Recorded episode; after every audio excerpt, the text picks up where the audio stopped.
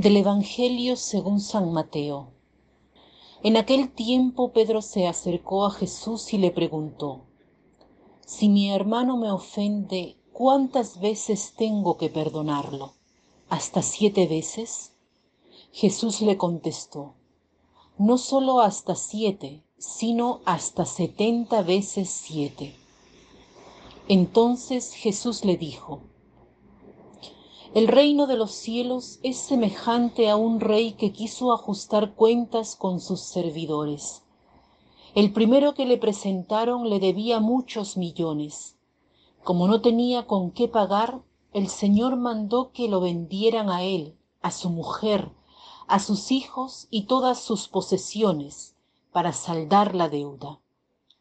El servidor, arrojándose a sus pies, le suplicaba diciendo, ten paciencia conmigo y te lo pagaré. El rey tuvo lástima de aquel servidor, lo soltó y hasta le perdonó la deuda. Pero apenas había salido aquel servidor, se encontró con uno de sus compañeros que le debía poco dinero. Entonces lo agarró por el cuello y casi lo estrangulaba, mientras le decía, Págame lo que me debes. El compañero se le arrodilló y le rogaba, Ten paciencia conmigo y te lo pagaré todo. Pero el otro no quiso escucharlo, sino que fue y lo metió en la cárcel hasta que le pagara la deuda. El Evangelio de hoy es bastante largo. Esta escena se puede repetir varias veces. Para los que manejan, por ejemplo, Sucede que en el tráfico no encuentras a nadie que te deje pasar. Todos están apurados, deben ir a recoger a sus hijos, al trabajo. El tráfico es infernal, pero tal vez encuentras a alguien que en cambio se detiene y te deja pasar y tiene un gesto lindo contigo. Cuando esto me sucede me viene a la mente inmediatamente esta parábola. Recibo algo bello, pero no lo restituyo. No doy el bien que he recibido.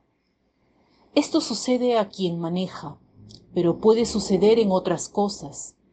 Cuando hacemos fira para algo, a veces hay alguien que te hace pasar y tú no haces lo mismo con otros. Creo que esto es, es lo que nos quiere decir el Señor en esta parábola. Demos lo que hemos recibido no nos apoderemos de lo que hemos recibido, no cerremos el corazón. Respecto a las relaciones más profundas, Pedro pregunta, ¿cuántas veces debo perdonar? ¿Siete veces? El siete es el número de la perfección. Setenta veces siete indica el infinito. No te debes cansar jamás de perdonar de ir al encuentro del otro. Perdonar no es olvidar, pero aún así decido darte el paso, te manifiesto mi benevolencia.